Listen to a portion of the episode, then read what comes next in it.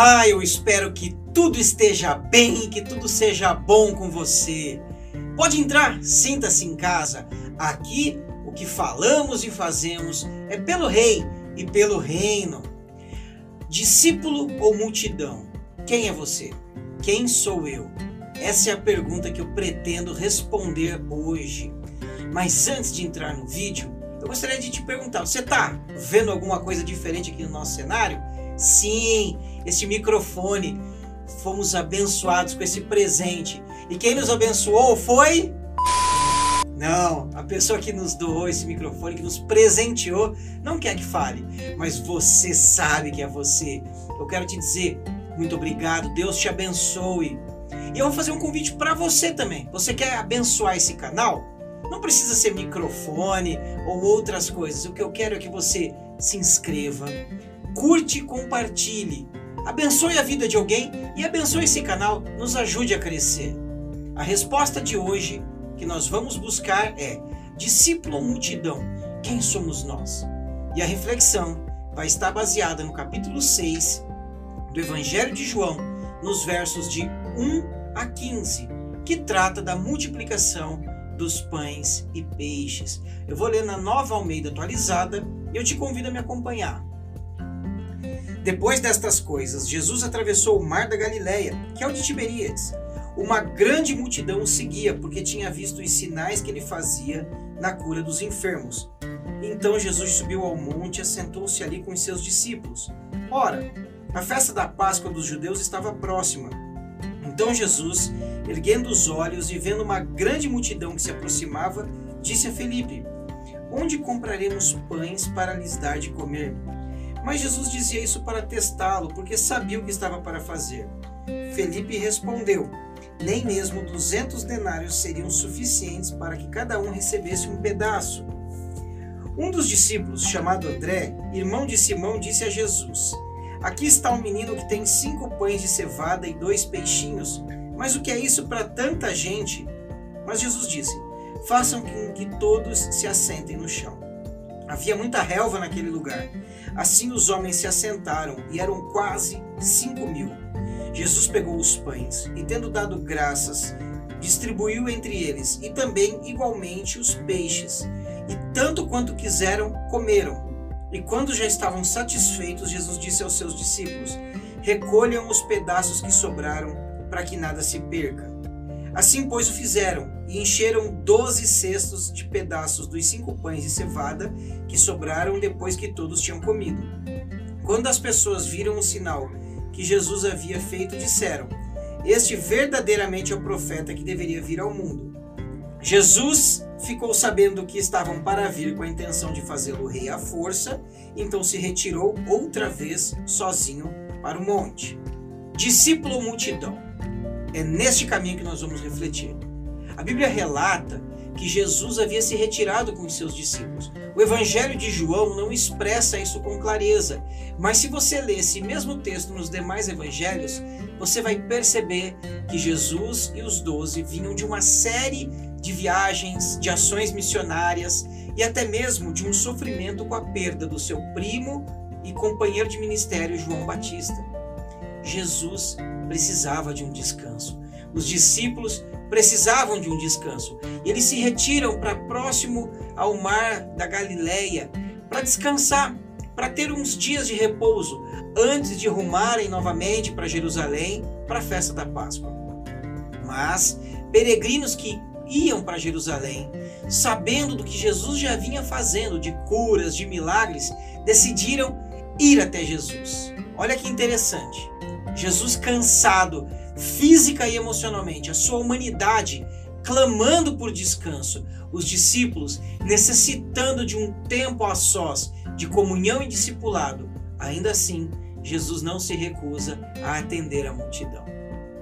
Jesus enxerga naquela multidão uma oportunidade de cuidar, de amar e de amparar.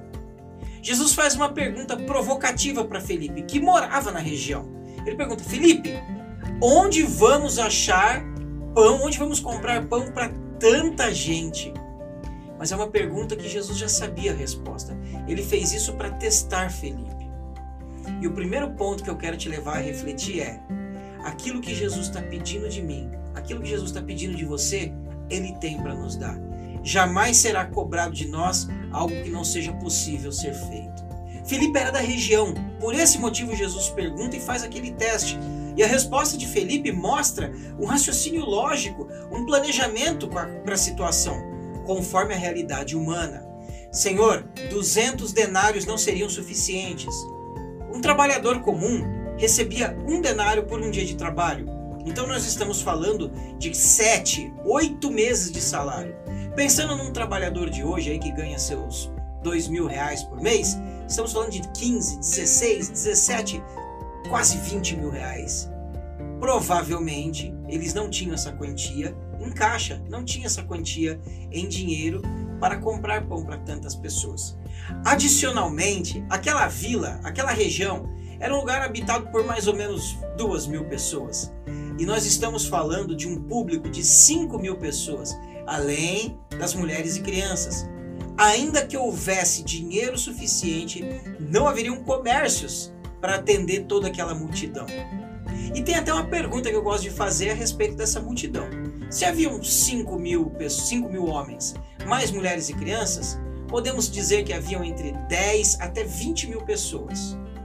Pensando na média, 15 mil pessoas, menos as 120 que estavam no Pentecostes, tá faltando gente pra caramba, né?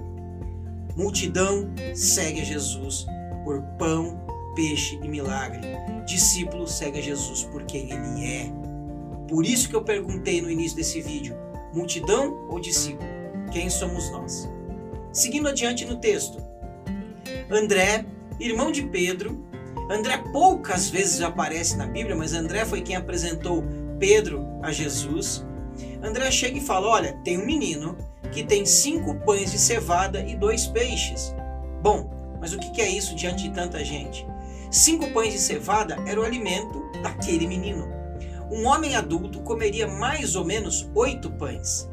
E uma prova de que aquele menino era um menino pobre porque as pessoas mais bem abastadas comeriam pão de trigo. Os pães de cevada eram reservados para as pessoas mais pobres. Basicamente, aquele menino, aquele adolescente entregou todo o seu lanche. E ele disse: "Tá aqui. Se vocês quiserem fazer alguma coisa com isso, está à disposição." Jesus pega aquele pouco que parece pouco para mim, parece pouco para você e dá graças a Deus. E após agradecer a Deus, ele começa a repartir para mim, esse é um dos milagres mais difíceis de compreender. Porque como que de cinco pães ele vai enchendo um, dois, três, doze cestos? É milagre, é um sinal. E lembrando que os sinais relatados por João têm o objetivo de mostrar que Jesus é Deus.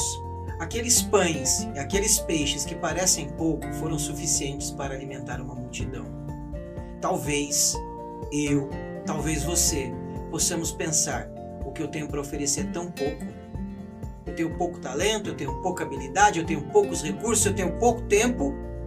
Mas aquilo consagrado, submetido a Deus, tem um potencial imenso de alcançar e abençoar vidas. Não retenha aquilo que você tem por achar que é pouco. Não limite a exercer os dons que Deus depositou em sua vida dizendo que é pouco. Não é pouco. E aquelas pessoas comeram e comeram até se saciar. E uma vez estando fartos, Jesus pediu que recolhessem os pedaços. Não os pedaços que as pessoas deixaram, mas recolhessem o material distribuído, para que não houvesse desperdício. E entra um outro ponto interessante. Ainda que há o milagre, ainda que houve uma multiplicação sobrenatural, Deus é um Deus de zelo e de ordem. Deus ele não vai desperdiçar aquilo que ele mesmo providenciou. Aquilo que ele depositou em sua vida não vai ser desperdiçado, mas você tem que vir igual aquele menino e apresentar diante do Senhor. Após o povo comer e se saciar, quiseram proclamar Jesus como rei. Por quê? Porque viram em Jesus o Deus e o Messias esperado? Não. Porque viram nele alguém que solucionaria os problemas. Jesus providenciou cura, Jesus providenciou comida. É esse o rei que nós precisamos, pensava o povo. Quando Jesus foi levado pelo Espírito Santo para ser tentado no deserto, o adversário tentou Jesus com três coisas: com comida, com poder, com autoridade, e Jesus recusou. E desta vez Jesus recusa novamente a tentação de ser feito um rei neste tempo, de ser proclamado um rei antes da hora. Jesus em nenhum momento perdeu o objetivo final da sua missão, que é nos resgatar das garras das trevas e nos levar para a glória. Por esse motivo, Jesus se retira para não aceitar ser coroado um rei político, social, militar e temporal. No dia seguinte, Jesus fazendo um discurso às multidões, ele faz um discurso pesado. E as pessoas começam a se revoltar e se afastam de Jesus. Chega ao ponto de Jesus falar aos doze: Vocês querem também ir embora com eles? E Pedro diz: Para quem iremos, se só tu tens as palavras de vida eterna? Mas o ponto importante aqui é que enquanto Jesus realizava curas, milagres, multiplicava pães e peixes, a multidão o seguia. No dia seguinte, quando Jesus traz uma palavra de confronto, a multidão o abandona, ficando apenas os discípulos. É essa reflexão que eu quero fazer para minha vida e para sua vida. Enquanto estamos recebendo das mãos de Deus uma graça abençoadora, nós nos dobramos diante de Deus e reconhecemos que Ele é nosso Pai, nosso Deus e nosso Senhor. Mas quando uma palavra de confronto vem nos questionar, vem provocar-nos e estimular uma mudança, como vamos reagir? Como discípulos que permanecem fiéis ou como multidão que se afasta ao primeiro sinal de confronto? O meu estímulo é que você seja discípulo, que o meu coração seja sempre ensinável para ser discípulo. Que Deus te abençoe em nome de Jesus. E não esqueça, se essa mensagem abençoou o teu coração, se inscreve aqui no canal, curta, compartilhe, abençoe outras vidas. Seja um evangelista, seja um, um propagador dessas boas novas. Você vai ajudar esse canal a crescer e certamente vai abençoar o coração de alguém. Deus te abençoe, em nome de Jesus.